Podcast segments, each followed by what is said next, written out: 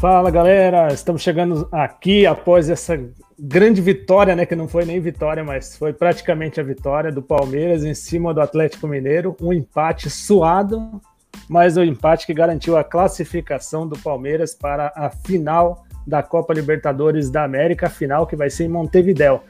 É, para falar sobre este jogo, lembrando antes da gente continuar que esse podcast vai, esse, essa live vai para o podcast depois desse, dessa gravação e você pode acompanhar no nosso Spotify, tá certo? Para falar sobre este grande jogo, estou recebendo os meus amigos Danilo Venturim. Boa noite, Danilo, tudo bem? Boa Como noite, tá Tafarel. Boa noite, Tafarel. Boa noite, Vinícius. É, so, sofredores do palestra somos nós, sofremos, mas estamos vivos e na final. Isso que importa. É isso aí. E aí, Vinícius, sobreviveu aí ou quase infartou? Não, infartou já infartei antes do jogo. é. Bom, primeiramente, boa noite, Tafarel, boa noite, Danilo, pessoal que está acompanhando aí a gente. É, bom, foi aquele jogo, né? Se desse, se desse certo a tática do Abel, desde o primeiro jogo todo mundo ia elogiar, se desse errado todo mundo ia criticar. Então, não tem que falar, ah, mas tem gente que estava certo tem gente que estava errado. É a opinião de todo mundo. Se desse errado, ia estar tá todo. Aquele mesmo pessoal que falou que a tática do Abel foi maravilhosa, se desse errado hoje, ia estar tá criticando. Então, tipo, é, foi um jogo que realmente a gente não sabia o que esperar. E o que eu tenho para falar aqui, mano, aí na moral, vende o Zé Rafael e deixa o Felipe Melo. Não dá, não dá. O cara é muito bom. O cara não tem condições, o cara é muito bom.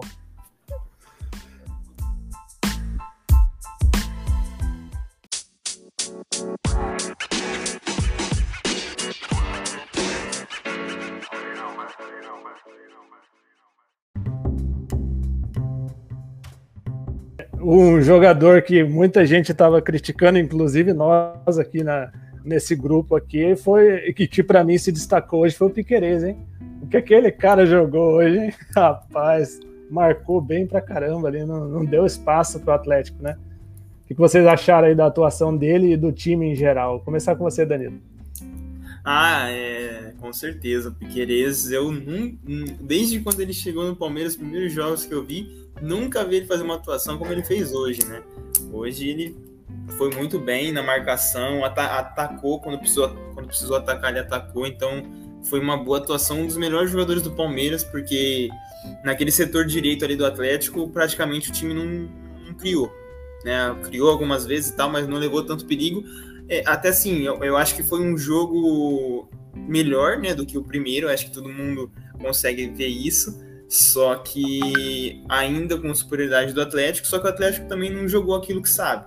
Né? Eu acho que o Palmeiras conseguiu é, travar bem o, o, ataque do Atlético, né? Então acho que assim, a gente reclama muito do Abel, a gente fala que ele não é bom, às vezes ele erra em muitas substituições, erra no jeito de jogar. Hoje eu não gostei da escalação que ele veio, só que deu certo dentro de campo, né? Então acho que é, às vezes ele acerta, às vezes ele erra, mais importante é que conseguiu o, o, ele, o objetivo, né? Mas, assim, sem dúvida nenhuma, o Piquerez, para mim, foi um dos melhores em campo, porque, assim, a gente não esperava, né? Acho que é muito disso. A gente não esperava e ele foi, rendeu. E ele rendeu. É isso aí. Você, é... E você, Danilo, o que, você achou aí? Primeiro do Piquerez, né? E depois, o que, que você achou aí da, da, substituição, da substituição, não, da escalação que o Abel montou aí nesse primeiro momento? Então, é, sobre o Piquerez, eu já esperava que ele ia ser uma contra. Eu critiquei ele no começo, porque ele, pare... ele parece meio que um robozinho às vezes. Né? Ele parece que é meio tortinho das ideias. Mas assim, o Piquerez é um bom jogador, mas eu acho que ele tem que. Ele é um bom jogador nessa escalação que o Abel fez com três zagueiros. Porque o Piqueires é um cara, às vezes, muito ofensivo. Então, quando toda vez que você pode perceber, toda vez que o Piqueires não alcançava o Hulk, o Renan vinha atrás. Então, toda vez o, o Piqueires tinha essa cobertura. Né? Por isso que a gente fala, porque a gente, a gente sofreu isso contra o Corinthians, né, no jogo passado, porque o Piqueires acho que estava de lateral esquerdo, se eu não me engano, e não tinha ninguém fazendo a cobertura dele. E aí, direto, o William e o Roger Guedes ganhavam as bolas. E nesse jogo funcionou perfeitamente a tática do Abel, né? É que nem eu falei, muita gente podia criticar como muita gente podia elogiar. Se tivesse perdido ou ganhado hoje, no caso. No caso, empatou, né? Mas tudo bem. É, bom, sobre o, a escalação, eu acho que assim, ele tentou trazer a mesma coisa que o outro jogo, né? Só que dessa vez, como ele sabia que ele precisava de um gol, em vez dele trazer dois volantes de marcação, ele trouxe um para sair com a bola e um outro mais defensivo, né? Que o, Felipe, o Palmeiras jogou com quase seis atrás, né? Que eram os três zagueiros, o Felipe Melo ali no meio dos três zagueiros e os dois alas, né? Os dois alas jogou quase com seis atrás. Né? E o Danilo e o Rafael Veiga saindo com a bola. Mas assim, eu, eu acho que o Abel só. Na verdade, o Abel errou em uma coisa para mim. É insistir no Rony como centroavante. Eu, para mim, eu acho que, tipo assim, eu acho que, mano, é, eu gosto do Rony, é um cara de velocidade, é um cara que pode ser titular no Palmeiras, mas como centroavante não tem como, mano. Ele erra muito gol. E, e, e não vem de hoje, né? Contra, contra o São Paulo ele errou gol, contra o Atlético agora errou gol. Então, assim, a, a, vou, vou, dar aplausos para a tática do Abel que deu certo, mas ele tem que rever essas, esse posicionamento. Porque, assim, uma mexida que ele fez, e hoje a gente pode falar que ele substituiu bem, fez o gol. E ele tirou justamente quem? O Rony. É, eu, eu, queria dar um adendo, né? Eu acho que é, o Rony, é, para mim, ele tem que jogar sim na ponta, né? Porque ele é um jogador veloz. É, você percebe que toda bola que é lançada para ele, ele tem que dominar, tentar girar, ele não consegue. Ele não tem essa característica de centroavante, né? De dominar a bola, de fazer a parede, de tentar girar para o ataque. Não, ele tem a característica de pegar a bola e partir para cima. Né? Então acho que é essa a questão que a gente que a gente fala que falta no Abel, né? Dele ver que não dá, realmente não dá para jogar com o Rony de centroavante. Tem que arrumar outro jeito de jogar com o Rony ou jogar com o centroavante Luiz Adriano, William, Daverson, se ele quer jogar com centroavante, porque com o Rony realmente não, não tem como. Mas de fato é, é, deu certo a escalação que ele fez, como o Vinícius citou, o Piquerez, acho que muito essa questão do Renan, de, de, ter a cobertura do Renan, acho que, acho que foi importante até porque o Piquerez não é um jogador, é lateral, mas não é rápido, então ajudou bastante a formação que o, que o Abel deixou ali para que o Piquerez jogasse. Com certeza, é o que eu tava falando, o Rony é complicado, né? Quando ele pega a bola e vai para finalizar, você já meio que desconfia o que vai acontecer na jogada, né? Ou ele vai tentar driblar na hora errada, ou ele vai finalizar mal. É, a gente não, não espera muita coisa dele, né? E acho que a substituição foi certeira, né? Há muito tempo eu venho falando que, que eu gostaria de testar o Veron como centroavante. E aí, no fim das contas, lá o Abel colocou, ele não foi bem um centroavante, né? Mas na primeira jogada que ele fez ali, ele acabou dando passe para o Dudu no meio, né? E lembrando que o, o, um tempo atrás, não sei se vocês vão lembrar aí, na, na época do que o Cebola assumiu no lugar, acho que foi do Mano, né? Do Mano Menezes, ele usou o Dudu e o Veron no ataque, e os dois jogaram muito bem nessa função. Naquele jogo contra o Goiás em 2019, é o último jogo do Campeonato Brasileiro, se eu não me engano. Acho que o Dudu jogou de, de falso 9, inclusive, naquele jogo. Então foi um, um, jogo que acho que o Palmeiras ganhou de 4 a 0 ou 5, eu não lembro agora, mas foi um jogaço e os dois jogaram muita bola. Então acho que essa dupla aí pode render frutos ainda, hein? O que vocês acham? Não, e, e só fazer um adendo, né? Que partida do Dudu, hein? O, o Dudu é, é, aquele cara que, tipo assim, ele, tem, ele já tem uma certa idade, eu acho que ele tem 29, 30 anos, né? Quase. E, mano, é incrível como o rendimento desse cara não cai, mano. A gente via lá em 2015, é a mesma qualidade o rendimento do cara não cai. o cara sempre foi decisivo. É, foi a, desde a final da Copa do, do Brasil em 2015, o Dudu sempre foi decisivo, mano. É incrível tipo, o, o quanto ele se dedica a, a, a, manter essa qualidade que ele tem, né? E o quanto ele demonstra que, tipo, cada vez mais ele tem chance de, de ainda ir para uma seleção, cada vez mais ele tem chance de ser titular no Palmeiras, né? apesar que dele já ser um titular, né? Então, assim, para mim, uma, uma dos, dos destaques também vai pro Dudu. Não só por ter feito gol, mas por tudo que ele vem entregando pro Palmeiras, tanto na final, nas, na final não, nas quartas contra o, o São Paulo e agora contra o Atlético. Se vocês fossem colocar aí hoje o, o, grande destaque desse time do Palmeiras hoje, não, não falo nem o destaque individual, mas um destaque do time do Palmeiras em si, que fez ele conseguir esse resultado? O que, que vocês apontam?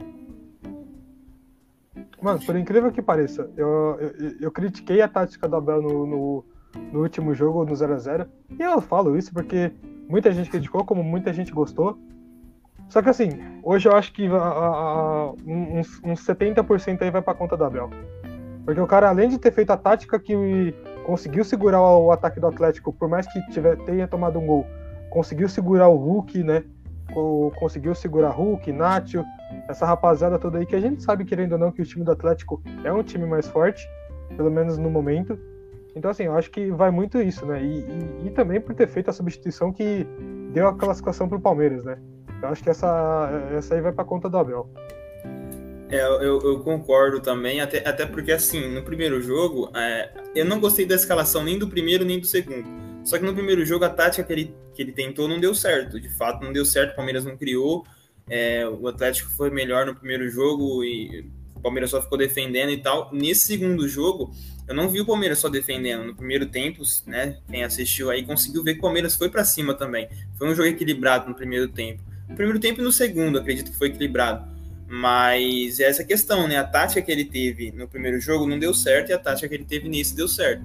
Então acho que vale muito a questão do, do, do Abel e mais uma vez é, ele faz uma substituição que, que deu certo, né? Então que entrou e saiu o, o gol. Então acho que muito vai essa, essa, esse empate muito vai por conta dele essa classificação, né?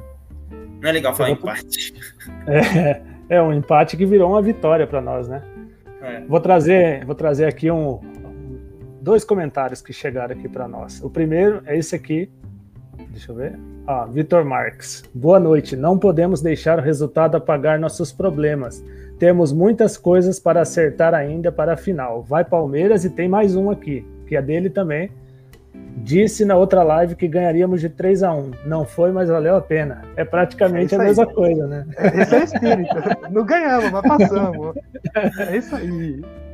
E agora, sobre essa, per essa pergunta, não, essa, esse comentário do, do Vitor Marques aqui, falando sobre os problemas. Quais foram os principais problemas, na visão de vocês dois, é, que o Palmeiras não pode apagar e que ele precisa corrigir aí nessa final?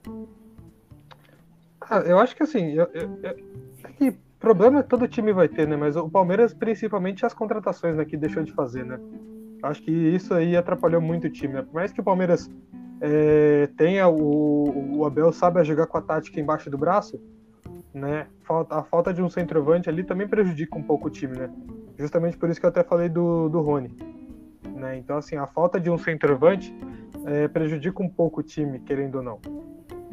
Só que assim, é aquele negócio, né, mano? Em time que tá ganhando, né, não se mexe. Então, assim, enquanto tá passando pra final, pra semifinal, vai, deixa assim. É claro, tem que fazer umas contratações, é, e isso é sempre bom, renovar o time. Mas mesmo sem contratação, o Abel demonstrou de novo que não precisa ter jogador de, de qualidade num, num, num ataque, por exemplo, um centroavante de qualidade para ser um finalista de Libertadores. Tanto que hoje o Palmeiras, quase nos, às vezes que chutou no gol, chutou muito mal e quando precisou fez gol e é isso, definiu o jogo.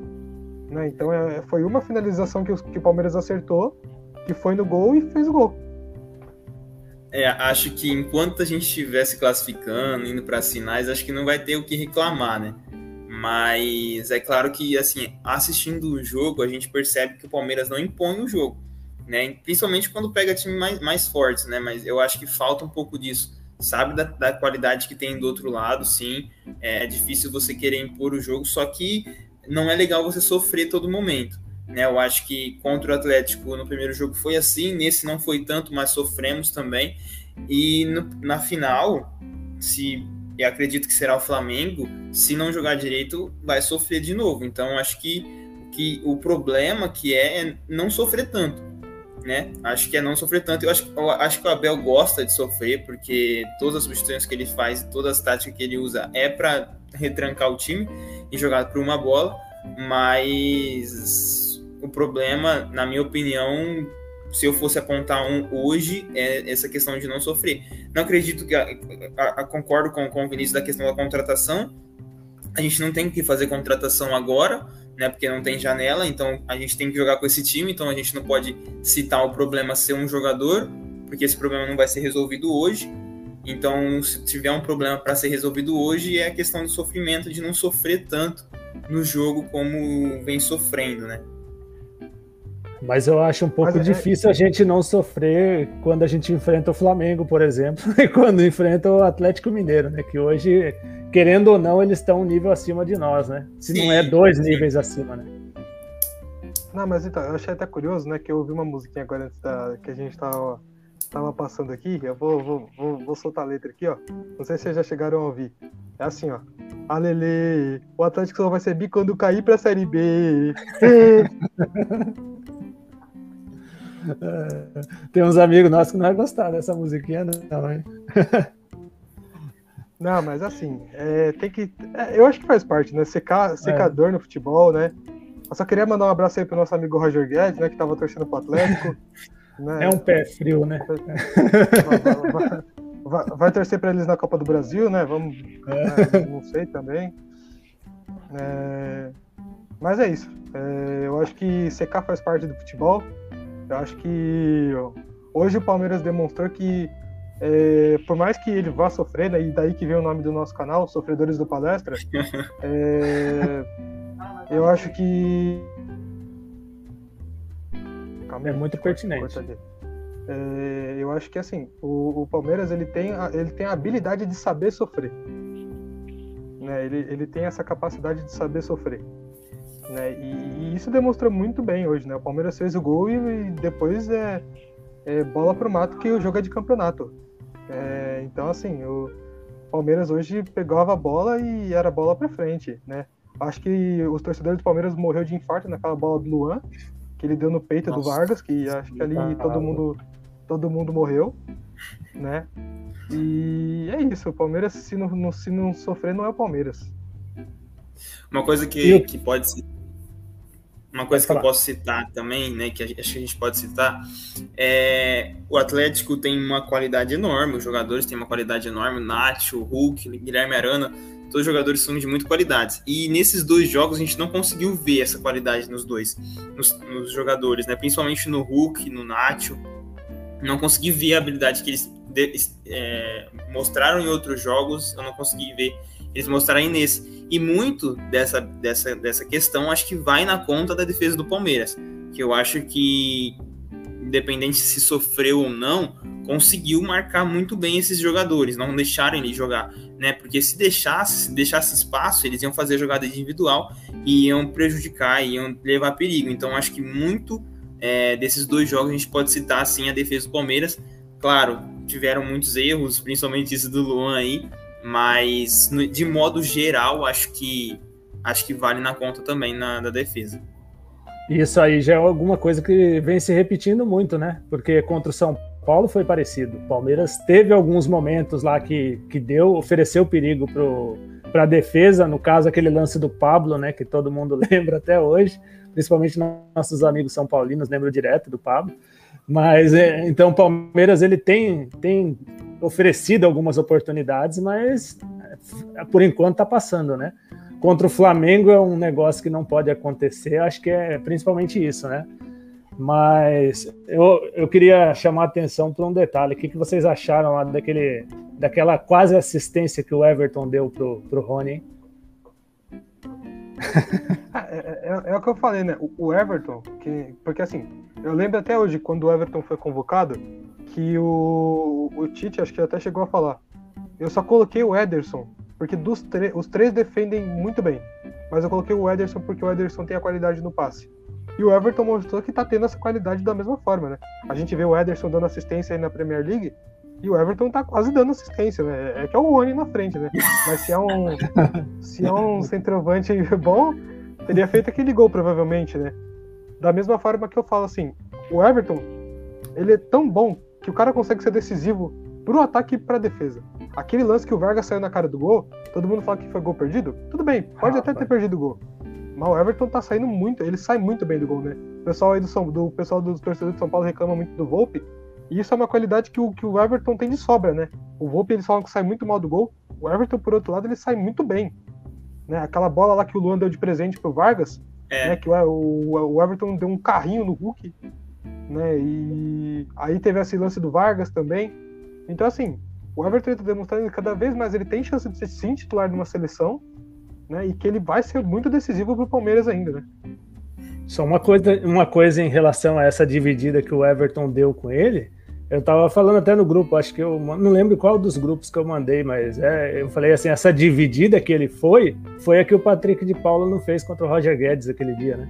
Você vê como que é, o, o Everton ele entrou na dividida do jeito que tem que ser entrado pelo zagueiro, pelo volante, mas os caras não não fizeram e ele foi, ele mostrou que ele estava realmente a fim de, de impedir o gol do adversário e ele funcionou dos dois lados, né, na defesa e no ataque. Faltou só o Rony finalizar bem, né? É, assim, o Rony, esse lance aí, eu, eu, não vou colocar tanto na conta só do Rony, porque o Everson também fez uma defesa muito boa. Né? Que o juiz acabou não dando escanteio, mas que ele fez, a defesa fez. Só que assim, o... voltando um pouco pro, pro jogo agora, saindo um pouco da história do, do Everton, é... o Palmeiras, querendo ou não, a gente sabe que ele não tem um centroavante. Mas eu percebi hoje que ele não. Basicamente ele não estava jogando com centroavante. Ele estava jogando com dois pontas né? E, e, o Rafael Veiga infiltrando pelo meio.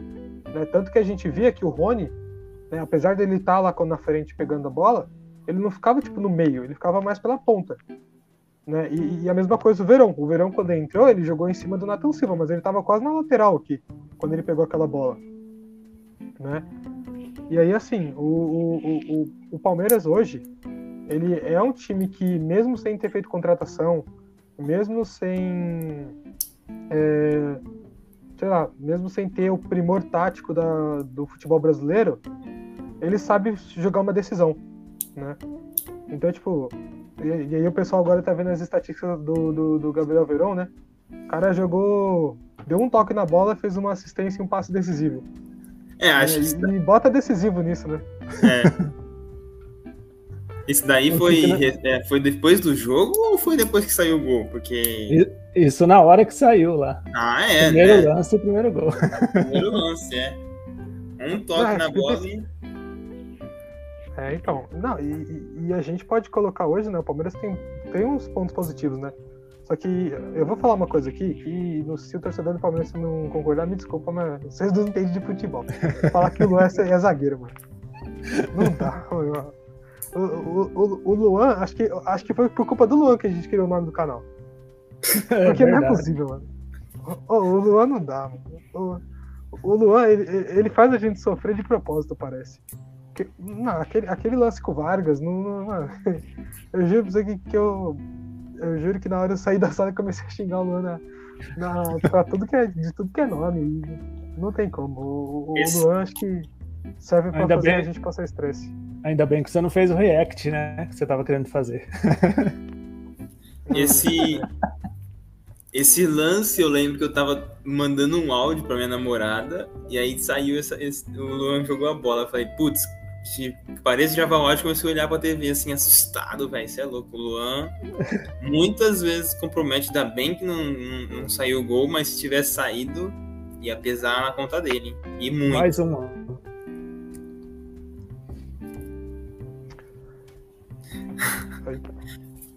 o... Mas é que assim, o Luan, ele é aquele cara que. É que, tipo assim, é que nem eu falo que ele é, o Luan é que nem o Marcos Rocha. O Marcos Rocha tem jogo que ele joga muito bem, atacante celular. O Marcos Rocha tem jogo que ele joga muito bem. Mas tem jogo que ele tá, é horrível. Só que o Luan, ele é 80% horrível e 20% bom. Só que o Luan só é bom na, em jogo contra a Chapecoense, em jogo contra os times do Paulista. Aí o Luan é bom. Aí você pede pro cara jogar uma, uma, por exemplo, uma semifinal de mundial, faz aquelas cagadas. Aí você pede pro cara jogar. Aí você pede pro cara jogar uma semifinal de Libertadores. Semifinal, nem, vou nem colocar semifinal de Libertadores contra o Corinthians. O cara consegue tropeçar no próprio pé. Então, assim, tipo assim, o, o Luan ele tem seus momentos, mas ele não é um jogador para decisão.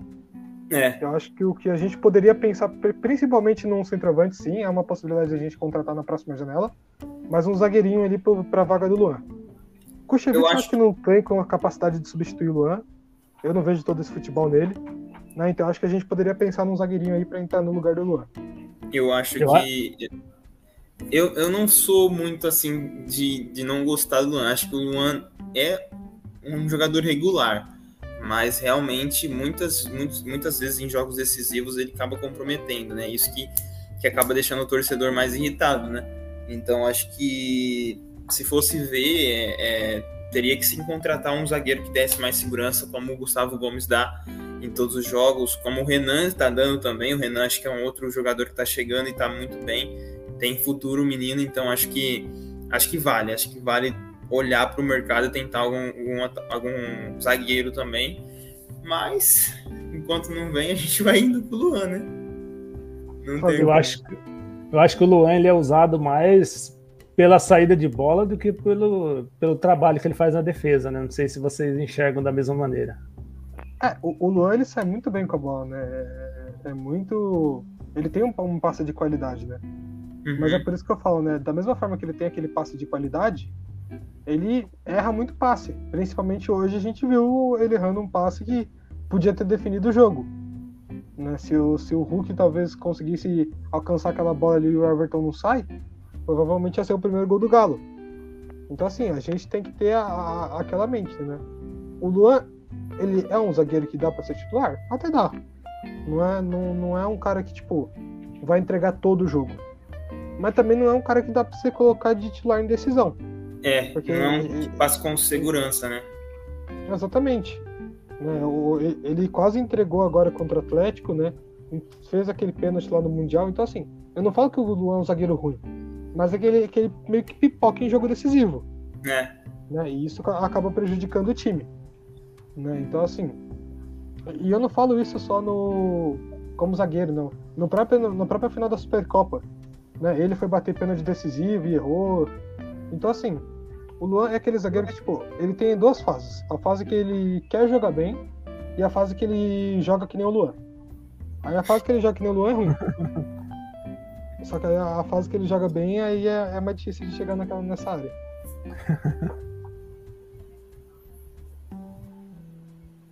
Mostrar aqui uma, uma estatística para vocês darem uma olhada. Só um minuto. de uma pessoa especial. Ó, Vamos uma ver. pessoa especial nesse jogo aqui. Esta.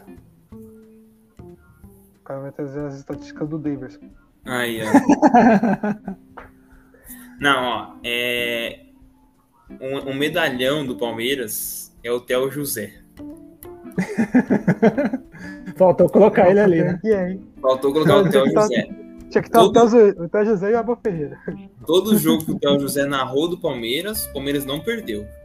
É. Quanto, contra o River, é, que o Palmeiras perdeu, não foi ele que narrou. Não sei porque que ele não tinha narrado, mas foi um outro moço, um outro narrador. Ele pegou, ele pegou Covid naquela época. É, é. E, e contra o Defensa, a, a SBT não transmitiu, né? Então acho que acho que um medalhão aí é o Theo José narrando. Aí a gente, a gente pode colocar também, mas só um adendo aí.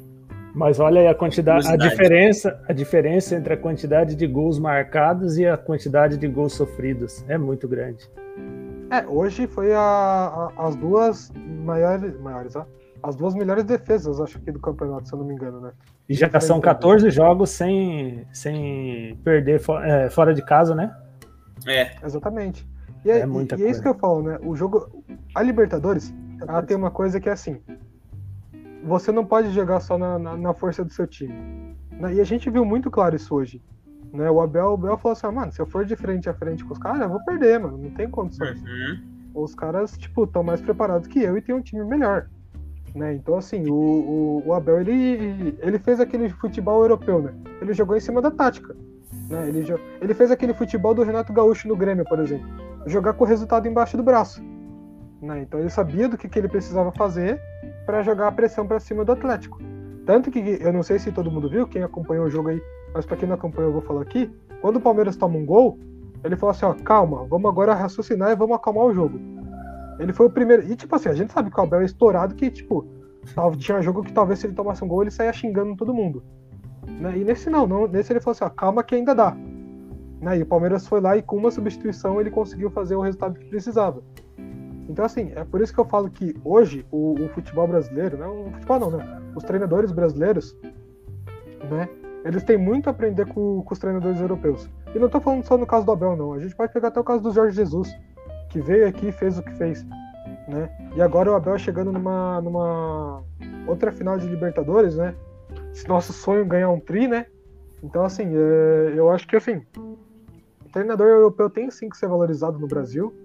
É, eles têm realmente uma. Não digo todos, tá? Porque a gente sabe que tem treinador que, que não é, mas a, a, a escola de treinador de, é, europeia tá trazendo treinadores muito bons, né?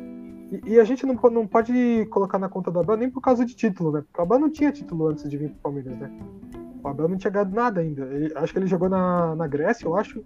Foi. E, em Portugal e na Grécia. Portugal, Treinador na, em. Portugal e depois na Grécia, né? Então, assim, ele não tinha jogado em times de expressões assim, como, tipo, no futebol, né? Um time Na que não Grécia- tinha muita cobrança. Na Grécia, o trabalho que ele fez foi de ter eliminado o Jorge Jesus na pré-Champions, né? Quando ele venceu É. por 2 a 1 na pré-Champions. Aí ele foi. Aí que ele começou a ser visto pelo pessoal aqui do Brasil. Só que aí o Palmeiras já foi bem depois, já, né? Acho que uns dois, três meses depois. Olha, isso, dá uma olhada um pouquinho nessa estatística do Everton. Vocês repararam o negócio aí, ó? Quantos erros graves, erros defensivos graves? Nenhum. Nenhum. Então aí Não, você vê a diferença, né? É, passa muito. Nem E como, né? Uma coisa que eu queria citar do Abel é essa questão dele chamar o elenco e, e, e falar pro elenco o que tem que ser feito, né? Porque muitas vezes tem tre- a gente sabe de treinadores que sabem da qualidade do time, por exemplo, é uma qualidade menor do que do adversário, só que seja que se- chega com um discurso diferente daquilo que deveria ser feito. E eu acho que o Abel não, acho que o Abel, dentro do vestiário, chegou para os jogadores e falou: "Ó, a gente vai com essa formação, porque a- o, o time do outro lado é melhor que a gente, então a gente vai ter que ter cabeça para jogar dessa forma. E o que o Vinícius citou depois do gol do, do Atlético foi muito isso. Se o, o Abel perde a cabeça, os jogadores sentem um- uma desconfiança. Mas não, Abel falou: Ó, vamos lá, dá para ganhar, vamos ter cabeça, porque eles já conversaram no vestiário antes. Então acho que vale muito isso, né? Acho que até é, é- é mais um argumento que eu, que eu dou aqui que a- o empate, a classificação vai na conta, sim, do Abel nessa questão, dele frisar para os jogadores ali que, que o objetivo daquele jogo não era ganhar, o objetivo era se segurar e conseguir um empate dava de bom tamanho para o time. Então, é, sabe, essa questão de você chegar para o jogador e falar: Ó, o time do outro lado é melhor, mas a gente vai ganhar dessa forma. E o Abel já dizia isso, né? Não sei se vocês viram na. Logo que ele chegou no, no Palmeiras, ele falava. no- aliás, foi antes, acho que foi uns dois anos antes, ele tinha dado uma palestra, se eu não estou enganado. E nessa palestra ele fala sobre a, a maneira como ele trabalha. E na, no pensamento dele é o seguinte: se você vai enfrentar um adversário que você julga que é mais forte que você, você tem que subir a montanha, né? Você tem que se defender e aí você, a partir da defesa, você vai para cima dele. Você não vai para cima de quem é mais forte que você. Isso aí é, é- deixa de ser é, corajoso para ser burro, né? A verdade é essa. Uhum. É, Então você tem que saber diferenciar o que é, que é ser corajoso e o que é ser burro. Eu falei até é, logo, logo que a gente saiu daquela live do jogo passado, eu acabei escrevendo no, no meu Twitter, eu falei sobre isso. Eu falei assim: muita gente vai lembrar do Marcos. na- é, por exemplo, o Palmeiras jogou muita bola contra o, o Manchester United em 1999. Perdeu o Mundial. É, alguém lembra, por exemplo, que o Palmeiras jogou muita bola contra o Manchester United? Não, só lembra da falha do Marcos. Então é aí que tá, você tem que reconhecer a tua fragilidade e partir para cima com as armas que você tem, como o próprio Abel diz, né? Olha os números do Palmeiras nos últimos 15 jogos. 15 jogos, 10 vitórias, 5 Fora de empates, 0 derrotas. Isso, fora de casa, né? 27 gols marcados e 10 sofridos. E o Atlético, se eu não me engano, não sofreu um gol a 14 jogos, não é isso? Em casa, acho que era, no Mineirão, se não me Acho que engano. ele tinha sofrido só um, dois gols, eu acho, se eu não me engano, na Libertadores. Então, aí, é, e esse feito aí a gente conseguiu também, mais um, né? Pra conta. Não, e assim, eu, eu queria dar um destaque também, né? o- É claro que o time, o time em si jogou bem, tanto defensivamente, né? Eu acho que ofensivamente esse jogo não era para ser um jogo ofensivo, né? Aí, ó, nosso amigo aí, ó, João Pedro, aí, ó, falando, nosso amigo atleticano aí, ó. Falar E ele tem-. Ele mandou É um outro né? comentário aqui, ó. Esse aqui. Mostra aí pra gente, que eu não tô vendo. Ah, agora eu vi. Ferreira é um técnico muito inteligente, a imprensa pega muito pesado com ele. É o que eu Ah, venho mas eu falando há muito que- tempo. eu, eu acho que é, é parte da, da, da, da, imprensa, né? Principalmente por ser estrangeiro, né? Eu acho que é, é, e justamente pela, pelo Abel, né? O Abel ele ele causa essa é, essa discórdia na imprensa, né? Porque o Abel quando ele, quando ele é criticado, ele toda vez que ele fala assim, ó, calma, calma que tem jogo ainda, né? E, e ele demonstra muito isso hoje, né? O Abel é um cara estourado, é, ele, ele xinga, né, xinga, xinga todo mundo no, no, na beira do campo ali, mas na hora que ele tem que decidir, ele vai lá para decidir, e ele mostrou isso muito bem hoje, tanto no jogo contra o Santos, na final da Libertadores do ano passado, quanto nesse. Né? É, eu acho que o Abel ele sabe muito bem jogar em cima de uma tática, né? e ele analisa muito o outro time antes de jogar. Né? Então, o Abel, ele o Abel é um torcedor palmeirense dentro de campo, né? Vamos falar a verdade. Ah, exatamente. Tá, tudo, toda aquela emoção que a gente passa de querer xingar o juiz, a gente tá representando a gente. Né? Então, assim, é... eu acho que hoje o Abel, não, não diria que, que ele seja é, o melhor técnico, mas em questão de tática, eu aprecio a tática dele, por quê? Porque ele, as táticas que eles montam, que ele monta pro jogo, não é a tática que ele vai achar que é o melhor time dele. Ele, ele vai montar uma tática em cima de tentar parar o melhor time do, seu, do adversário dele. Então, tipo, ele vai lá pegar o melhor time do Atlético e vai montar uma tática para parar o melhor time do Atlético e não para montar o melhor time do Palmeiras. E é isso que eu aí, aprecio no Abel. É, eu também concordo com a sua opinião, até por causa disso, porque a gente, você pode reparar que a maioria aqui no Brasil, principalmente, trata a defesa como se fosse um problema, né? Sendo que a defesa também faz parte do jogo. Não é, o futebol não é só ataque. Então, a partir do momento que você reconhece que seu adversário é mais forte que você, você tem que, você tem que se defender. Então, eu acho que o lado positivo, talvez, do Abel é isso, que ele não tem medo de se defender. Se eu precisar me defender, eh, defender ao, ao máximo possível, travar meu adversário para eu ganhar dele, eu vou travar. Não se preocupa, se precisar botar 11 atrás, ele bota os 11 atrás e mesmo com pressão de torcida, com gente reclamando, imprensa, ele vai fazer. Ó, chegou uma mensagem aqui para vocês darem uma olhada. É isso aí, JP, é isso. tem, que, tem, que, tem, que, tem que apoiar, JP, é isso aí. Não pode torcer para flamenguista, não. E a Roberta Mas, também mandou mandou uns aplausos para nós. Beijo, Roberta. E também chegou uma outra mensagem aqui. Dá uma olhada disso, nessa aqui. É, é essa mensagem eu vi aí, mas tipo, a gente não sabe se vai ser o Flamengo mesmo, né? que isso, tem pô, isso tem o Barcelona de Ter Stegen ainda pro Flamengo tá maluco? Não, mas assim, Depay, o, Agüero, o Agüero vai deixar o dele. Se, não sei se vocês viram os lances do, do jogo do, do, primeiro jogo. O Barcelona deu trabalho pro Flamengo. Deu, deu. É que assim, o Barcelona é aquele time que ele não tem técnica, né? Mas é um time muito chato, é aquele time chato de jogar. Porque assim, é, é, é, é raça, é, é time fute, é futebol sul-americano, é raça. Né? Não é aquele futebol de primor tático deles. Mas eles têm muita raça, eles não desistem de jogada, eles vão para cima, independente do time que eles estão jogando contra. É. Então, então assim, e, é, e, é isso que trouxe eles até a final da Libertadores, a final, a semifinal. Agora, em relação ao Flamengo, o Flamengo também anda um pouco reativo, né? Se vocês pararem para analisar bem o jogo do Flamengo, ele anda um pouco reativo é. também. Ele não é só um time ofensivo como foi no passado. Uhum. Sim. E, e, e, esse jogo do Flamengo de amanhã vai ser bem, bem complicado. O Flamengo tem os 2 a 0 mas jogando no Equador é, é, difícil, ainda mais com o time que o Barcelona, do jeito que o Barcelona tá jogando, né?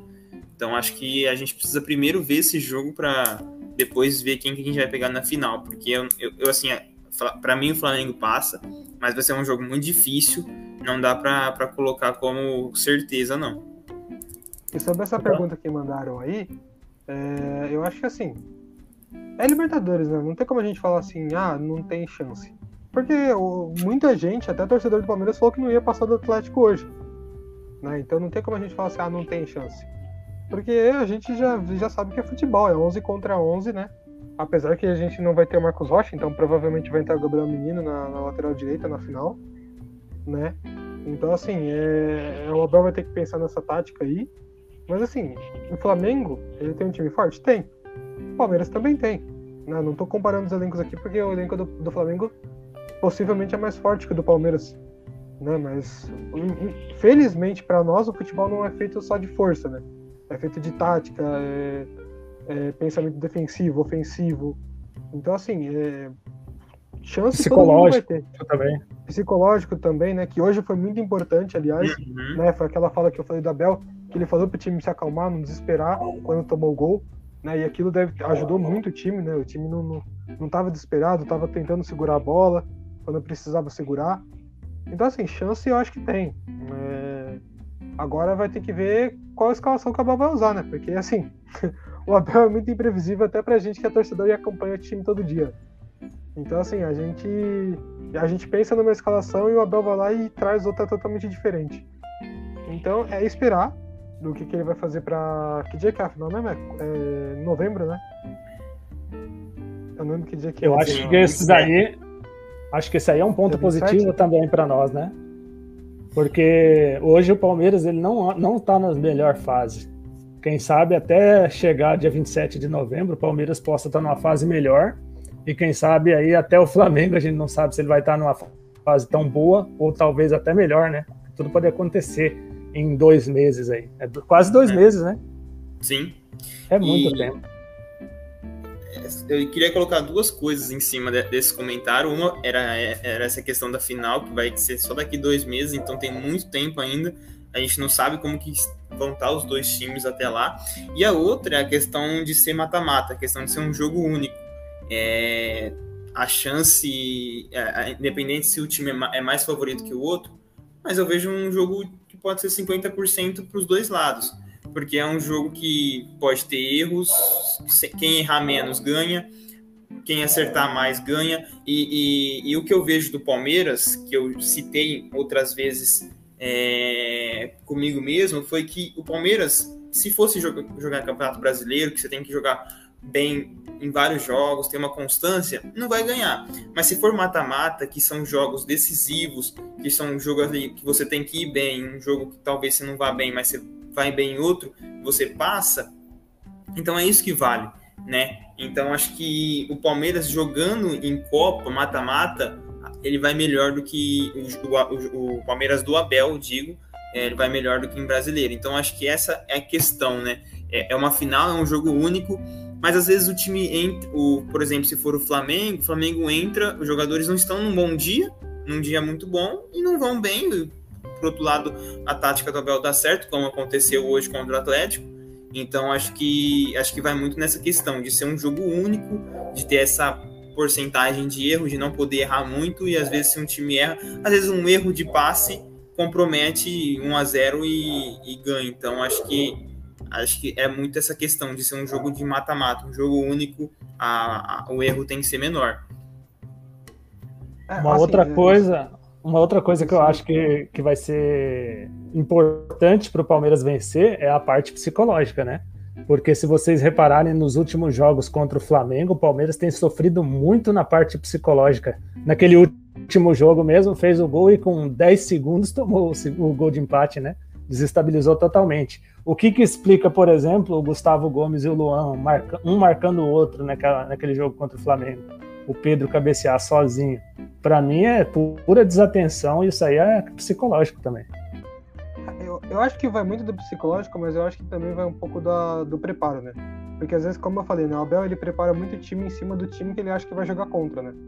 E aí você pega um, um time que, que foi misto do Flamengo, né? por mais que não sejam jogadores de tanta qualidade quanto os jogadores titulares, né, é, o Flamengo tem um time de qualidade, mesmo sendo reserva. Então, por mais que seja uma tática alternativa do Flamengo naquele jogo, era um time muito bom.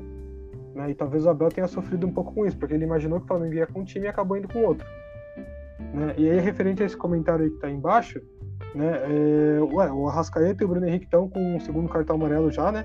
Se tomarem o, o terceiro, é bom pra gente, né? Mas eu acho que eu acho que é difícil. Eu acho que por mais que ele entre como titular, se o Renato sentir que o jogo tá meio pesado assim, ele vai tirar os dois, né? É, para não não correr esse risco. Mas pode acontecer, né? Uma, às vezes uma entrada em falso, que nem aquela do que o Nathan Silva aqui, pelo amor de Deus, né, mano? Foi muito infantil aquela, aquela do Nathan Silva, né? O cara na frente do juiz me, me dá um empurrão na. Acho que foi no Luan, se não me engano. Né? Então, tipo, é, assim, se acontecer, bom pra gente. Né? Os caras perderem o Bruno Henrique e um Arrascaeta pra uma final de Libertadores é um peso muito grande.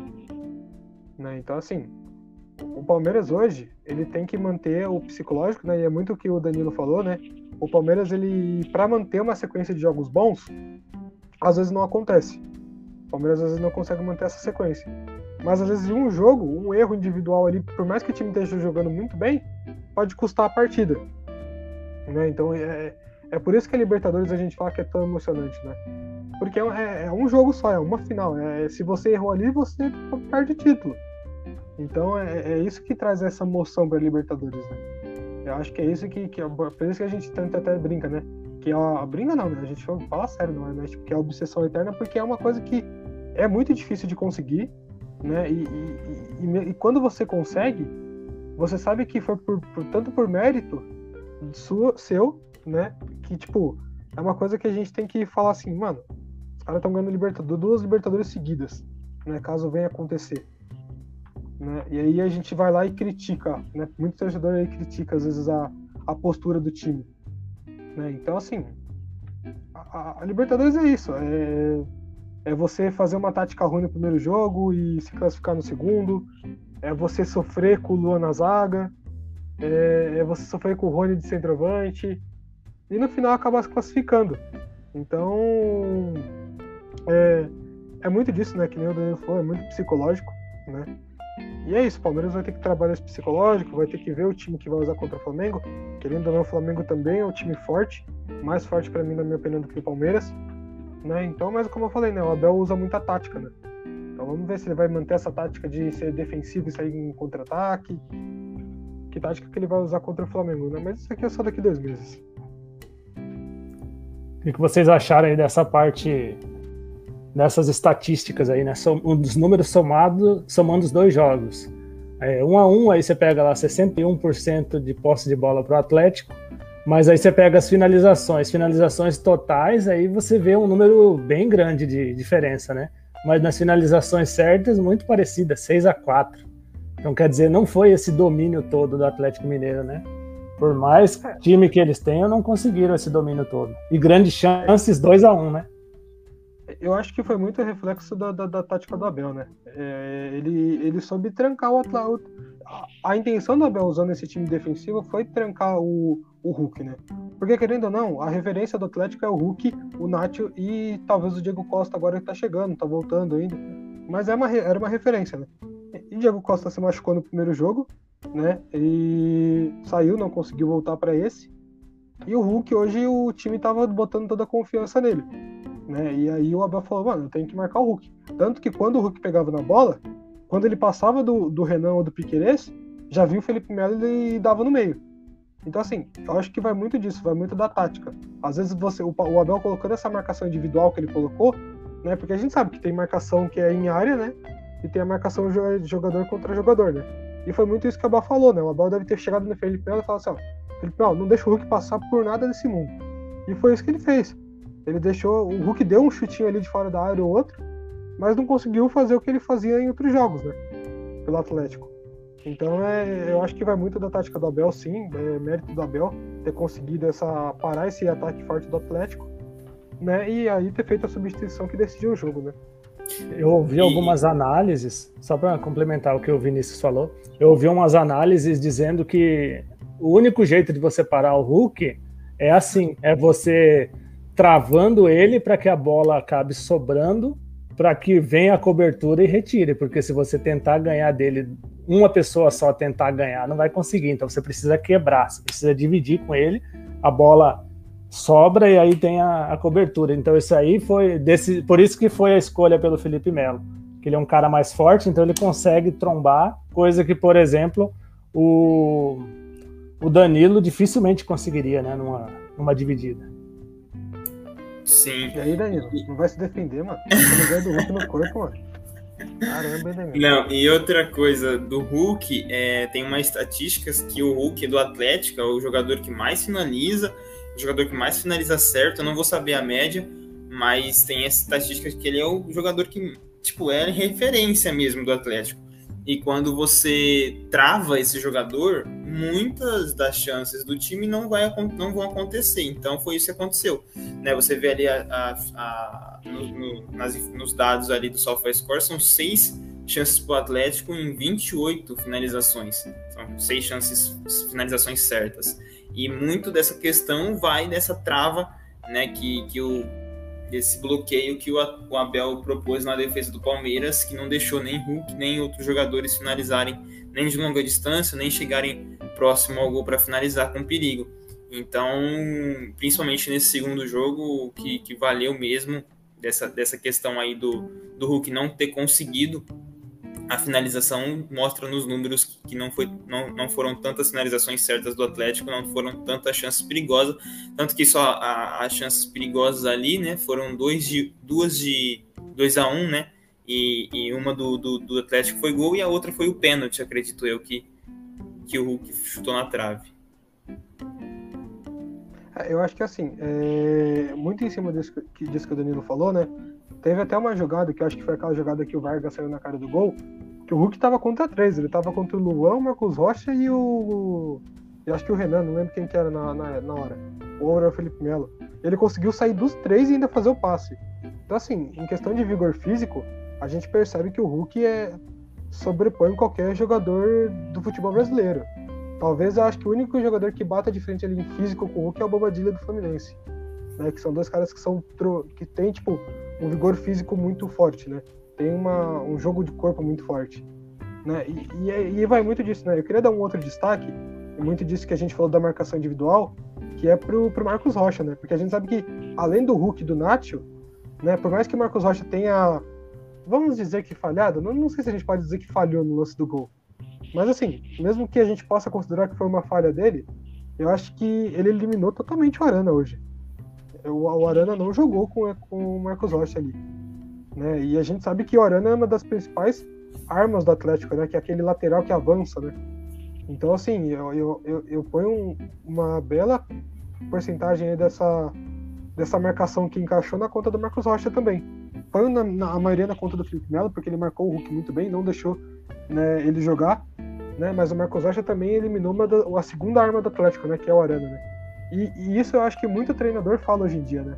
Quando você vê que o cara é melhor que você, você tem duas opções: ou você faz a falta ou você antecipa. Né? E, e é isso que o Felipe Melo estava fazendo hoje. Ele tentava antecipar, tá, que nem o Danilo falou, a cobertura foi lá e tirar. Né? Ele tentava antecipar o Hulk para disputar a bola e a cobertura ia lá e tirava a bola. E a gente viu muito disso hoje. Tanto que a maioria das bolas que o Hulk perdeu foi com que não foi pro marcador dele, foi para a cobertura. Uhum. Né? Isso eu falo em questão do Piqueires com o Renan, eu falo do Felipe Melo com o Gustavo Gomes, que sempre era da cobertura. Então a maioria das bolas que o Hulk perdeu era por causa da cobertura que vinha atrás. Então, assim, o, o Palmeiras, ele adotou um estilo de jogo para jogar contra o Atlético. Não quer dizer que vai jogar todo o jogo assim, não quer dizer que vai dar todo o jogo certo. Mas ele montou uma tática para jogar contra o Atlético Mineiro na semifinal da Libertadores. Então, se vai dar certo contra o Flamengo uma tática igual, não tenho certeza. E com certeza contra o Flamengo a tática é outra, né? Sim.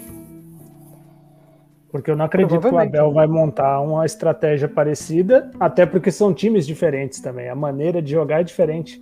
O Flamengo não guarda posição, normalmente o jogador vai mudando muito, né? circula demais, então é, é muito mais difícil. O Atlético Mineiro já é um time de marcação individual, então é, é mais parecido com o São Paulo, talvez, em algumas, algumas coisas, né? Então já o Abel já meio que conhecia como que funcionava o esquema para ultrapassar, né? Não sei se são tão parecidos, mas em alguma coisa eles são parecidos, né? Agora o Flamengo é totalmente diferente, eu acho que a estratégia vai ser outra. Se ele Sim. Se você reparar, por exemplo, qual foi o jogo que o Palmeiras, os, os dois jogos que o Palmeiras fizeram contra o Flamengo e que ele foi melhor? No primeiro foi aquele jogo contra o contra eles na Supercopa, né? Que o Palmeiras até tentou propor um pouco mais o jogo. E nesse último, querendo ou não, é, dando certo ou não, o Palmeiras tentou de novo, né? No, naquele começo de jogo, você via o Palmeiras tentando criar mais, só que ele não tem mais aquela qualidade que ele tinha naqueles jogos da Supercopa, né? Então, talvez eu acredito que a estratégia do, do Abel, apesar de que eu, é, que nem eu ouvi, eu ouvi, muita conversa, muita gente falando assim: ah, o Abel não aprendeu ainda a jogar contra o Flamengo, mas o Flamengo trocou quantas vezes de técnico e de maneira de jogar né, nesses últimos é. anos aí. Então tá difícil você identificar, né? O Rogério Ceni jogava de um jeito, o Renato Gaúcho de outro, então fica difícil você saber. Agora, se o Renato continuar, por exemplo, eu acredito que fica mais fácil de, de definir uma maneira de jogar. Então, eu, eu pelo menos, eu vou falar para vocês, eu tô confiante. Não sei vocês. Tem que estar, tá, né? Tem que estar tá confiante.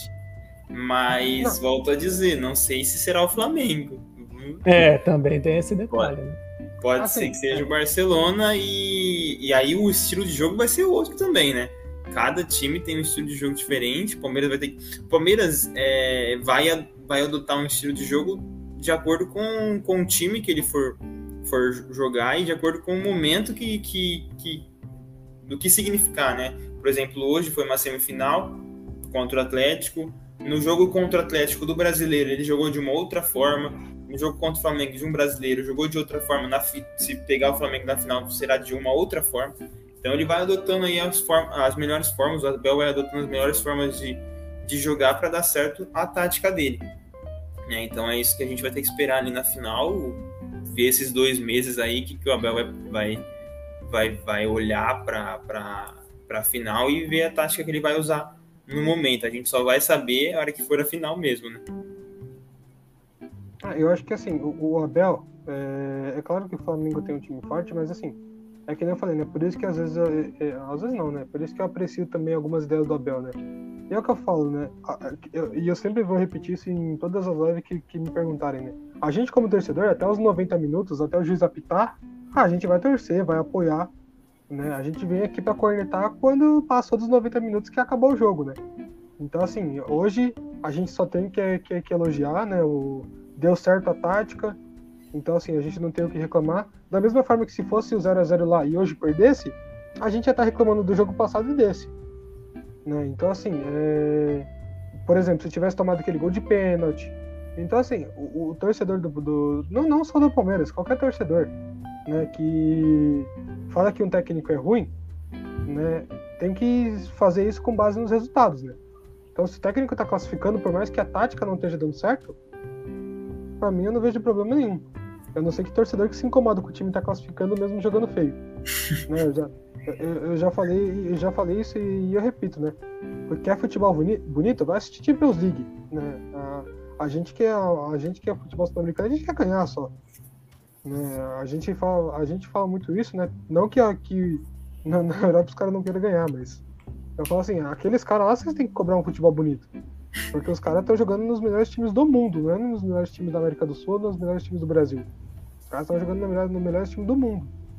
Então, assim, é, é, o que eu falei, o Palmeiras tem oportunidade sim de passar, tem, mas o Flamengo em si, né, e como o Danilo falou, a gente não sabe se vai ser o Flamengo, né, tem que ver como é que vai estar tá o momento do Atlético, né, o, o momento do Palmeiras, o psicológico dos dois.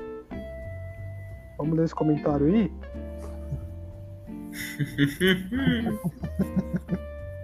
é, isso não pode esperar outra coisa, né? Não, Os mas, cara ah, Neto, se fosse o 15 de Piracicaba, mal, ele ia né? falar que. Se fosse o 15 de Piracicaba, com todo respeito ao futebol do 15 de Piracicaba, ele ia falar que ia ganhar do Palmeiras de 5x0 na final da Libertadores. Eu então, não assim, vi ninguém falando que o Palmeiras ia ganhar hoje, hein? Eu assisti várias mesas redondas aí e ninguém falava que o Palmeiras ia classificar. Você vê como que é, né? Ah, é, é que o pessoal tava iludido, né? O pessoal tava achando que tava jogando é, o famoso Pro Evolution Soccer, né? O PES. Né? Porque o Atlético só vai ganhar título no, no, no, no videogame? Esqueceu, esqueceu que na, no banco de reservas do Palmeiras tinha o Abel Ferreira. Esqueceram disso daí. Esqueceu da freguesia do Cuca. Duas decisões, é dois títulos duas decisões, duas desclassificações do Cuca. Isso que eu tava pensando hoje. Falei assim, e vocês se lembram, né, que na Copa do Brasil era o Renato Gaúcho, né? Será então. que a história se repete? É, mas é que assim, né? O, o eu, eu falo que tipo, o Abel é meio, meio engraçado, porque assim, o Abel, além de ele ser, tipo, um torcedor que ele representa muito o torcedor, né? Que ele fica puto quando, tipo, o time tá ganhando, ele tá puto, o time tá perdendo, ele tá puto. O Abel é aquele cara que demonstra reação de torcedor mesmo. E, e, é isso que a gente aprecia nele, né? Porque, tipo assim, da mesma forma que os caras falam assim, ah, o Renato Gaúcho é um bom técnico porque ele tem aquela linguagem de boleiro dele, e eu falo isso pro Abel também. O Abel é um bom técnico, não só pela, por tudo que ele vem apresentando, mas porque ele demonstra que, tipo, mano, ele quer ganhar a todo custo. E, e é só isso que importa para ele.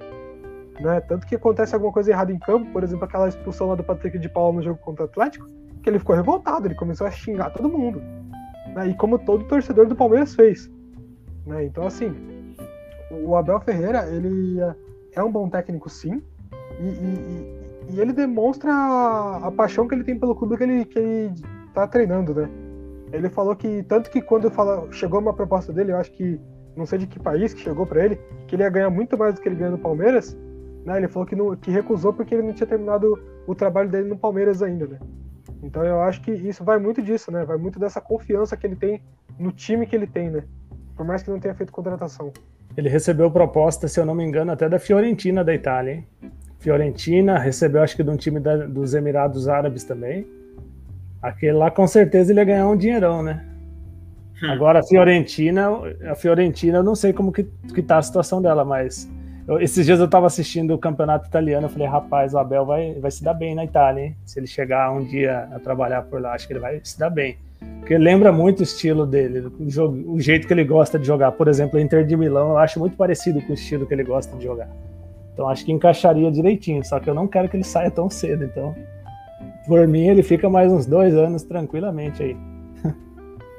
Não, e é bom, né? O, o, o, Abel é aquele cara que gosta de. Eu chamo o Abel, que é aquele técnico que gosta de, de provocar secador. Né? Porque o, o, Abel, o próprio estilo dele já deixa, já deixa os torcedores irritados. Né? Eu não sei se vocês viram, mas, mas quando acabou o jogo que o Palmeiras classificou, ele, foi, ele, ele foi falar, ele foi, ele foi xingar todo mundo na câmera. Aí uhum. os auxiliares segurou ele. Né, ele foi xingar todo mundo. Mano, eu tenho certeza que ele ia falar da imprensa, ia falar de todo mundo que falou mal do Palmeiras. Só que aí os, os auxiliares técnicos seguraram ele e não deixaram ele ir pra câmera. E é isso, mano. É essa sensação que a gente teve no momento como torcedor. Né? Então, não tem como a gente falar que o Abel não, não é um, um, um treinador pro Palmeiras, né? Porque o cara representa o Palmeiras de todas as formas, né? Como treinador e como torcedor. Sim. E, e deu para ver o, o, o é, a, a, expressão dele, né, na hora que o jogo acabou. Deu para deu pra ver a expressão dele virando para a câmera de, de, de raiva, né, com, com a imprensa. Acredito com, com, com aqueles que, que falaram que, que não iria dar, dar, dar ao Palmeiras, que o Atlético era favorito e que o Atlético ia passar.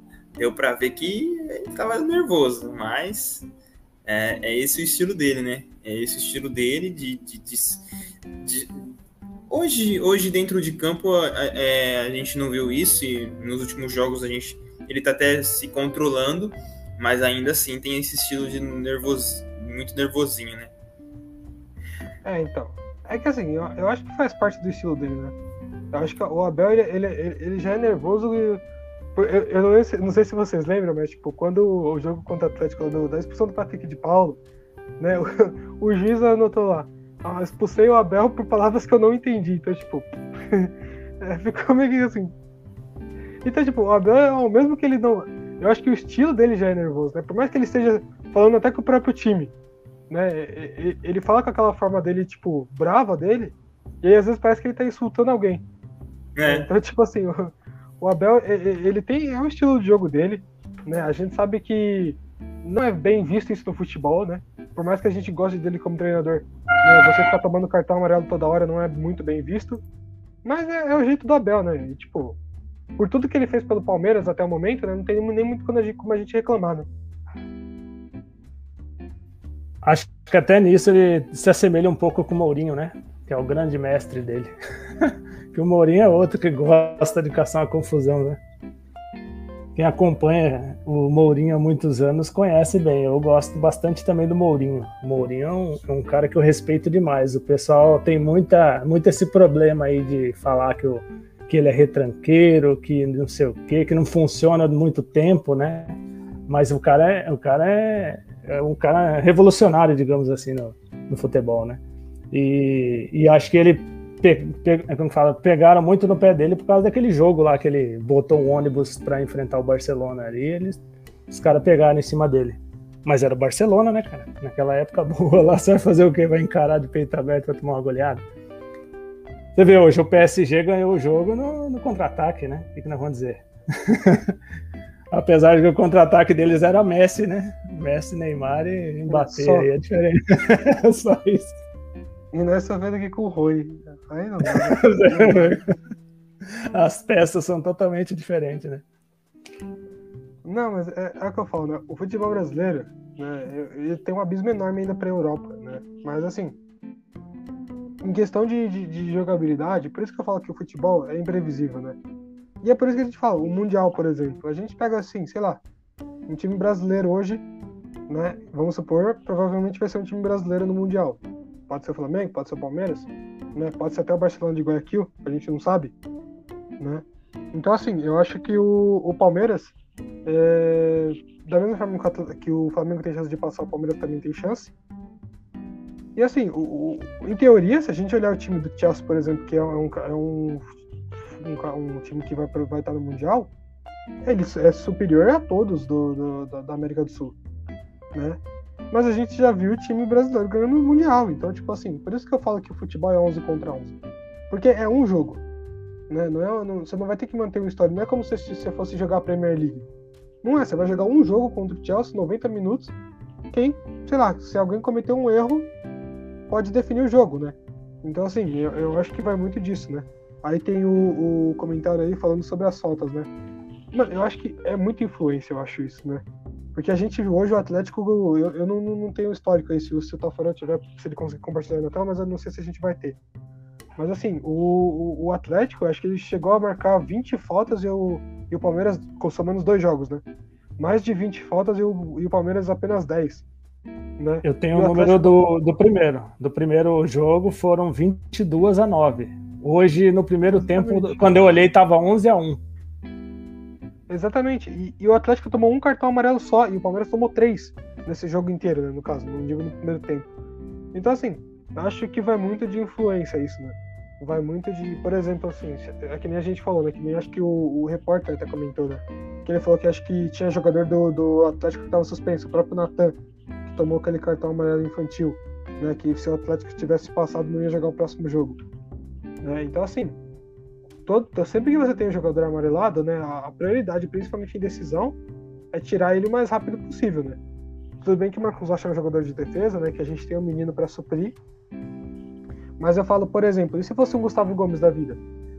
E ele tomasse esse amarelo aí e ficasse suspenso para o jogo da final? Por isso que eu falo, é, é, complicado essa coisa de terceiro cartão amarelo. Né? E, aí, e aí o pessoal comete falta atrás de falta, né? E o Atlético hoje quebrou o Palmeiras sempre que dava, né? E o juiz não dava amarelo. Então, assim, é, fica aquela meio que indignação, né? É, agradecer porque deu tudo certo, mas assim, é uma coisa que se o Palmeiras não tivesse passado, hoje, né, não tivesse classificado, muita gente ia estar reclamando hoje e amanhã. Do, do, dessa questão dos cartões amarelos, né? E a gente viu isso, e, e, a gente fala que o cartão amarelo é tão decisivo no jogo, né? Que eu acho que, eu vou falar, o Verão sim fez a assistência por habilidade, mas eu acho que o só fez a, a assistência porque o Natan já estava amarelado. Porque o Natan podia muito bem chegar no Verão e dar, dar um carrinho por trás, dar, fazer a falta ali, falta tática que a gente chama, né? E matar aquela jogada do Verão. Mas ele já estava amarelado, então ele teve que disputar no corpo com o Verão, né? O Verão, por ser mais rápido, ganhou a bola e deixou o Natan jogado lá no, no escanteio. Então, eu, eu, acho que vai muito disso, né? Às vezes o próprio cartão amarelo pode definir uma, o que, que vai ser de uma jogada, né? É isso, só é um... Pra, só para complementar é a informação, são 14 faltas do Atlético e 8 do Palmeiras ao todo. essa questão do cartão é um ponto muito importante mesmo no jogo, né? Porque principalmente se você se fala de um jogador como se fosse um volante ou um zagueiro, que se qualquer bote errado, se tiver amarelado qualquer bote errado, pode ser um segundo cartão e o vermelho, né? Então, sempre que o jogador é, é perceptível isso que o jogador que está amarelado, ele chega um pouco mais fraco nas jogadas, não chega com tanta força e, e tira um pouco o pé essa questão, né? porque qualquer momento, se você chega atrasado e faz uma falta, pode te dar o, o, o próximo amarelo. E, e, essa questão tem, tem todo o mérito do Verón, mas o Vinícius citou uma, uma, uma, questão que é muito importante naquele momento do jogo. Se o Nathan não tivesse o amarelo já, ele não teria é, deixar, é, ele teria feito a falta. Né? Porque muito se fala no jogo, né? Se o cara passa, a bola passa, mas o jogador não. Então, é, o zagueiro é muito assim, volante também. Então, se o Nathan não tivesse amarelado, ele podia muito bem fazer a falta, tomar uma, um amarelo ou até o vermelho, não sei, dependendo do árbitro, podia até dar o vermelho, porque o Verão ia para frente, para a direção do gol.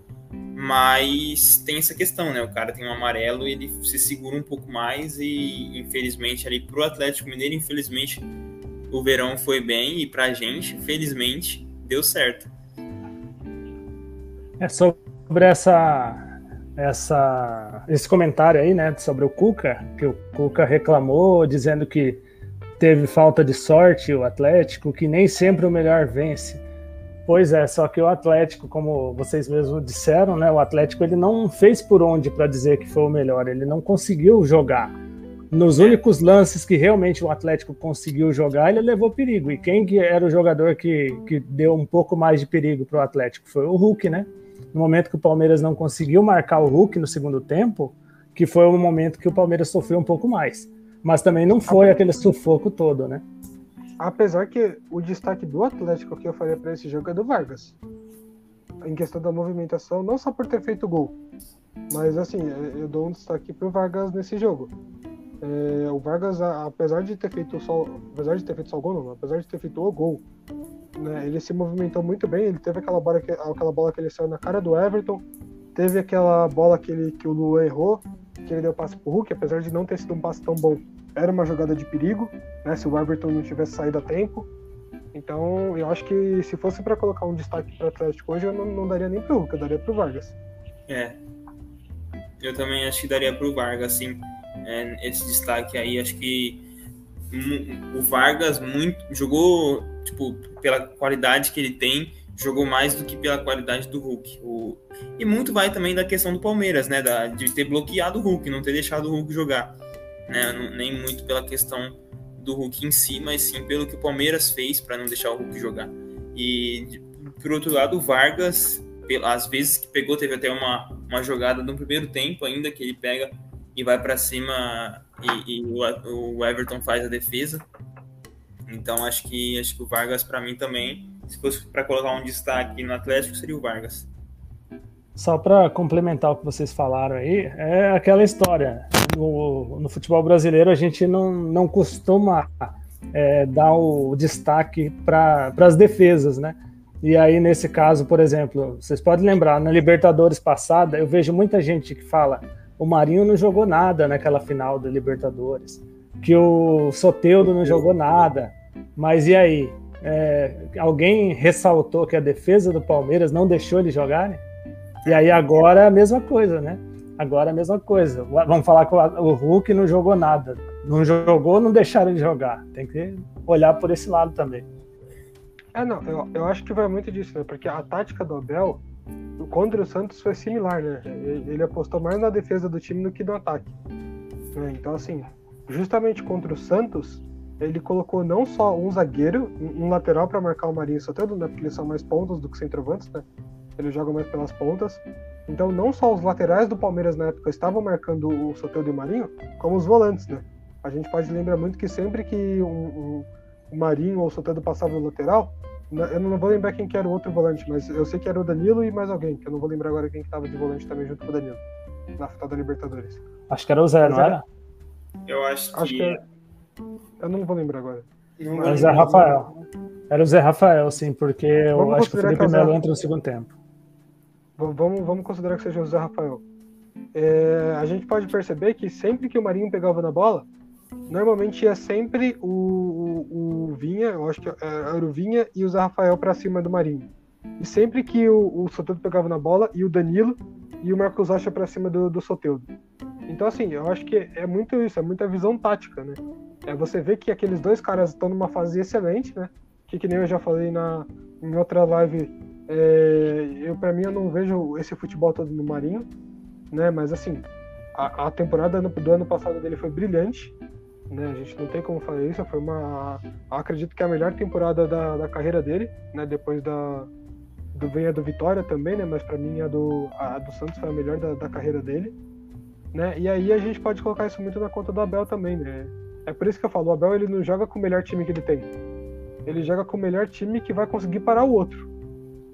Né? Então é, é, é por isso que eu aprecio muitas vezes a, a tática do Abel. Só para confirmar, é, foi mesmo o Zé Rafael que jogou e o, a, o Abel também jogou com uma tática, uma, uma escalação bem diferente, porque ele jogou com 4-1-4-1, né? Aqui no SofaScore tá dando que ele colocou até o Gabriel Menino e o Rony de alas ali, então é só para confirmar aí a escalação era o Zé Rafael mesmo que estava ali junto com o Danilo no jogo contra o Santos. E para você ver, né, que o, aquele time do Santos tinha duas peças importantes e esse time do Atlético também tinha duas peças importantes, né, que é o Nacho e o Hulk. E os dois não apareceram praticamente nos dois jogos. Então tem que ressaltar o trabalho que o Abel faz nessas horas. É, eu acho que o, o, Abel ele tem muito aquela visão de, de, de, perceber quando que o time é superior, né? E, e saber como anular aquele time, né? E a gente vê isso contra o Santos, a gente viu isso contra o Atlético hoje, viu isso contra o São Paulo na, nas quartas. Então, o Abel ele sabe muito bem anular o ponto forte do adversário dele. Né?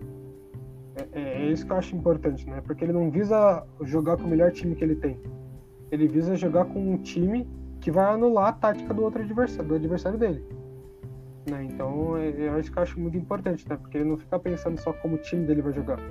Ele já tá pensando como outro como o time adversário dele vai jogar e o que, que ele pode fazer para não deixar esse time adversário jogar. Né? E eu acho que isso que é uma coisa que, tipo, faz o Abel ser diferenciado de, de alguns outros técnicos do futebol brasileiro. Eu vou dar um, um exemplo só, a gente já está quase encerrando, né? Então vou dar um exemplo aqui é, do que você está falando. Por exemplo, no jogo contra o São Paulo, durante várias vezes, porque o Palmeiras jogou no Paulistão contra o São Paulo do Crespo, né? Depois jogou no Campeonato Brasileiro, sofreu com ele de novo. E nesses dois jogos, eu não lembro se teve mais um terceiro nesse meio tempo. Vocês lembram? Não, acho que não teve, não. Só, só foi então, dois do Paulista e o primeiro do brasileiro, primeiro turno. É, isso. Então, nesse período todo aí que o São Paulo jogou, o Palmeiras sofreu com ele, né? e você via que ele tentava modificar alguma coisa. E o Crespo não modificou em momento algum nesse período, né? Então, a partir dali, o Abel conseguiu estudar. Ele falou: bom, eles estão fazendo assim. Eles, ele conseguiu criar essa, essa mudança na, no esquema tático para enfrentar o, o, São Paulo. E foi justamente no jogo decisivo da Libertadores que foi que o sistema funcionou. Esse mesmo sistema ele, ele quis jogar contra o Fortaleza e não funcionou mas com São Paulo funcionou direitinho, né?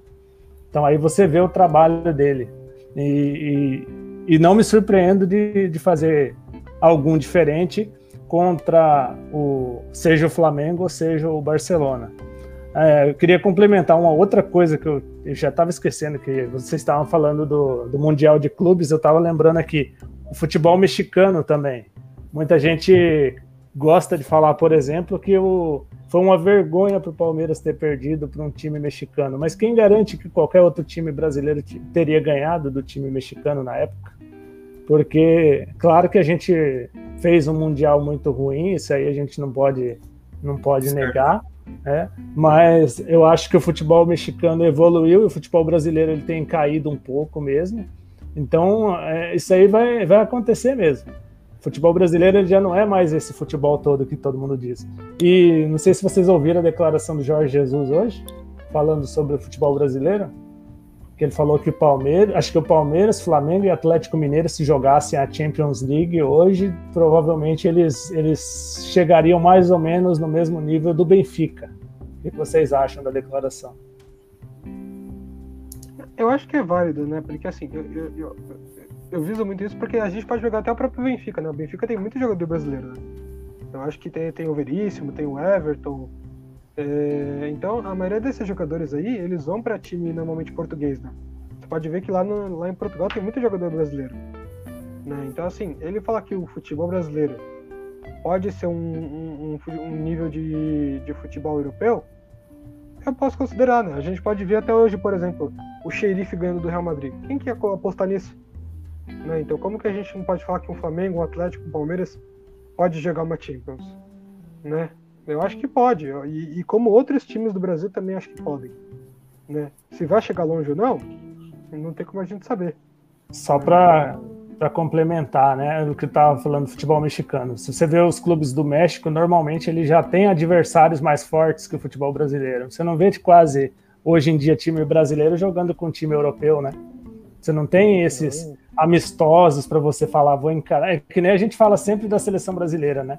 Será que o Brasil está preparado para disputar a Copa do Mundo? Aí a gente fala, mas o Brasil não está jogando com, com a França, com Portugal, com a Alemanha aí chega numa decisão dessas acaba perdendo e aí você vê o, futebol brasileiro ele está muito restrito à América do Sul e aí quando vai enfrentar um mundial de clubes contra mexicano que está acostumado a jogar com futebol dos Estados Unidos futebol europeu esses caras aí eles já, já entram tem jogadores europeus inclusive né que o Tigres tinha tem dois dois franceses hoje então tudo isso acho que faz diferença técnico estrangeiro tem, tem vários clubes mexicanos que têm técnico espanhóis, tem outros que têm técnicos argentinos, então acho que passa muito por isso também, né? Ah, eu acho que o futebol brasileiro ele tem uma oportunidade de crescer sim. É, ele está talvez até numa, numa crescente aí muito boa, né? Pelo histórico que a gente está apresentando na América do Sul, né? Normalmente sempre chegando numa final de Libertadores, como é o caso de hoje. Né? E a gente vem com essa crescente desde 2019, né? Na época que Jorge Jesus chegou aqui, né?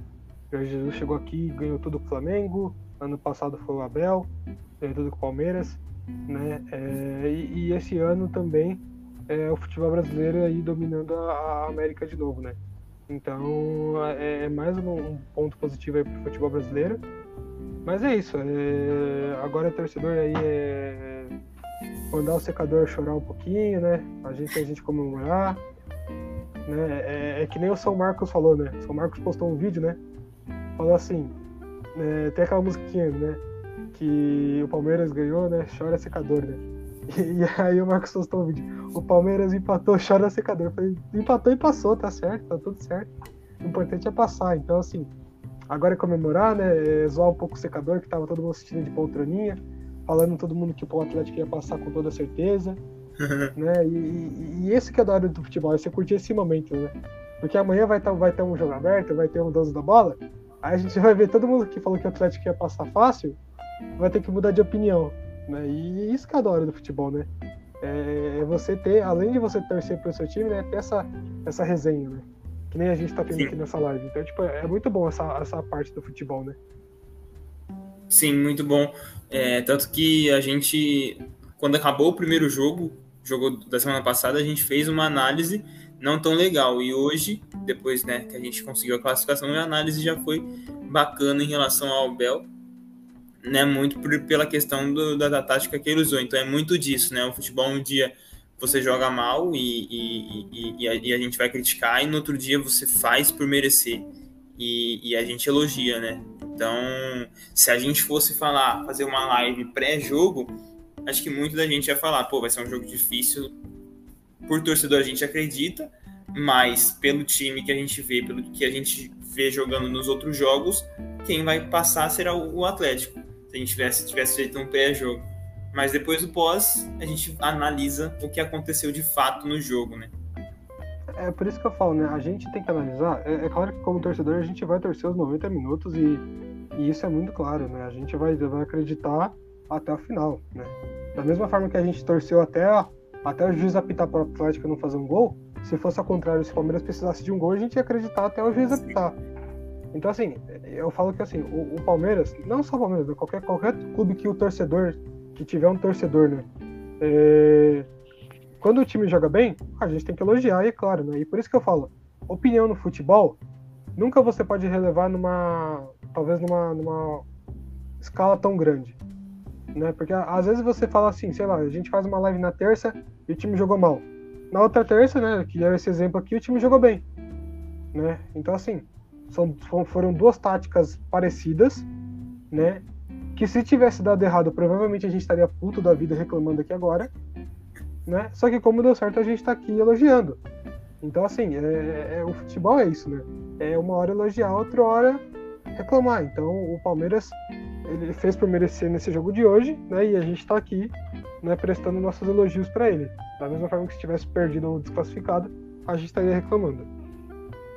Basta só o pessoal conferir a nossa live do jogo contra o Corinthians, que aí eles vai ver, vão ver totalmente a diferença, né? Do nosso comentário. Aquele dia foi doído, hein? Aquele, aquele, dia foi... lá, aquele jogo eu não tava nem com vontade de fazer live. É... Eu só queria falar mal, eu só queria cornetar, né? É, devia ser os corneteiros do palestra naquele vídeo. Né? É um bom nome.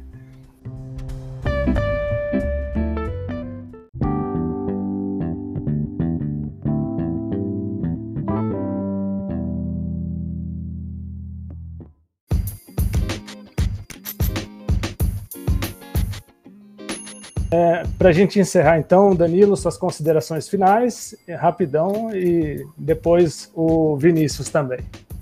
Bom, bem rápido, muito boa live. Colocamos tudo aqui que a gente pensou, que a gente analisou. E agora é torcer para daqui dois meses a gente ver quem que a gente vai enfrentar, o Flamengo ou Barcelona. E mais uma vez, estando aqui nas lives, Enquanto o, a final da Libertadores não chega, a gente vai fazendo lives do Campeonato Brasileiro, cornetando ou elogiando o Abel. Valeu. Você agora. É isso, gente. Eu acho que é agradecer aí o pessoal que participou, o pessoal que mandou comentário, né? Agradecer aí a companhia do Tafarel e do Danilo.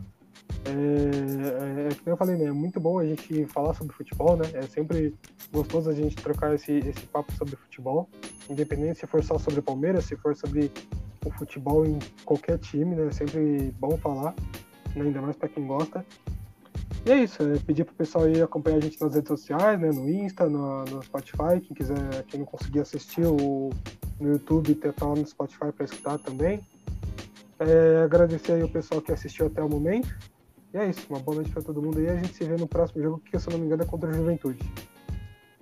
É isso, pessoal. Boa noite para todo mundo. E eu vou tentar ver se eu consigo aqui, antes da gente encerrar, colocar aquele vídeo lá que o Vinícius pediu para eu colocar. Ah, Deixa eu ver se eu consigo. É muito bom.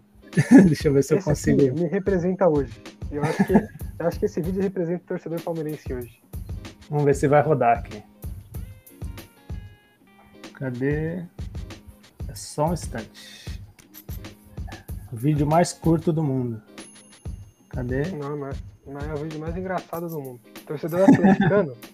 Não, e pior que eu tava assistindo o jogo, agora mudando um pouco do assunto da live, né? Tava assistindo o jogo, ô, eu tava rachando o bico com a cara dos torcedores do Atlético. Pô, não dava, eu não tava me aguentando. Nossa, eu tava dando muita risada com, a cara dos torcedores do Atlético.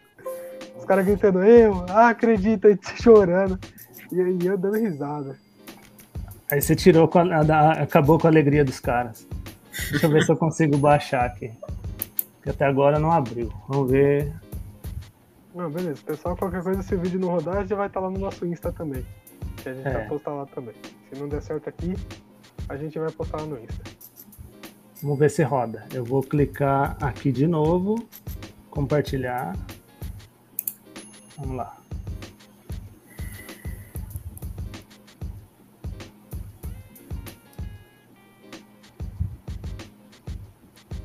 Esse videozinho aí é, é produção original aí do, do, nosso amigo Pedro aí, que mandou pra gente. Né? O cara fez esse videozinho aí pra gente. Vídeo muito bom, vídeo muito gostoso de se assistir, principalmente pra torcida aí do Palmeiras. Vamos só ver se vai carregar. É, se não rodar, aí vai ter que ser no Instagram. É, rapaziada, qualquer coisa, seu vídeo não, é, é pra fazer o suspense. É 10 segundos não é pesado. Deixa eu ver se vai. Se não for, eu vou tentar baixar de novo. Vamos ver se vai baixar. Porque aí fica mais rápido.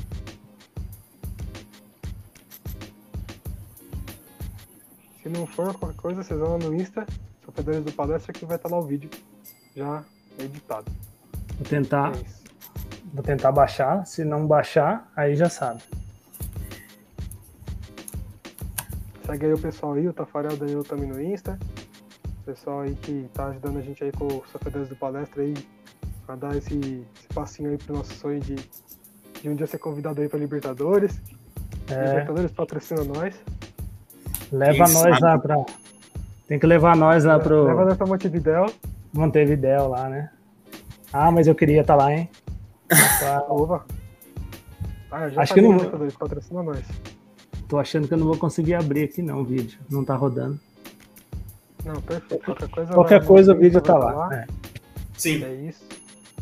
É isso. Boa noite, pessoal. Até a próxima, no próximo jogo do Palmeiras. Que é contra o Juventude, é isso mesmo, Vinícius? É, se não me engano é contra o Juventude, mas posso estar passando a informação errada. É, é, isso. é contra o Juventude. Ah, então maravilha. Então um abraço para todo mundo e a gente Só se vê sei, na próxima live. Só não sei que dia, não sei se é domingo ou sábado. Mas, qualquer é, a gente vai, vai fazendo pause aqui. A gente, é, a gente vai estar tá... e a gente vai estar tá divulgando também no, nos sofredores do palestra. No Instagram, isso aí. Boa noite aí todo mundo. Boa obrigado. noite, um abraço. Tamo junto. Falou, um abraço, até mais.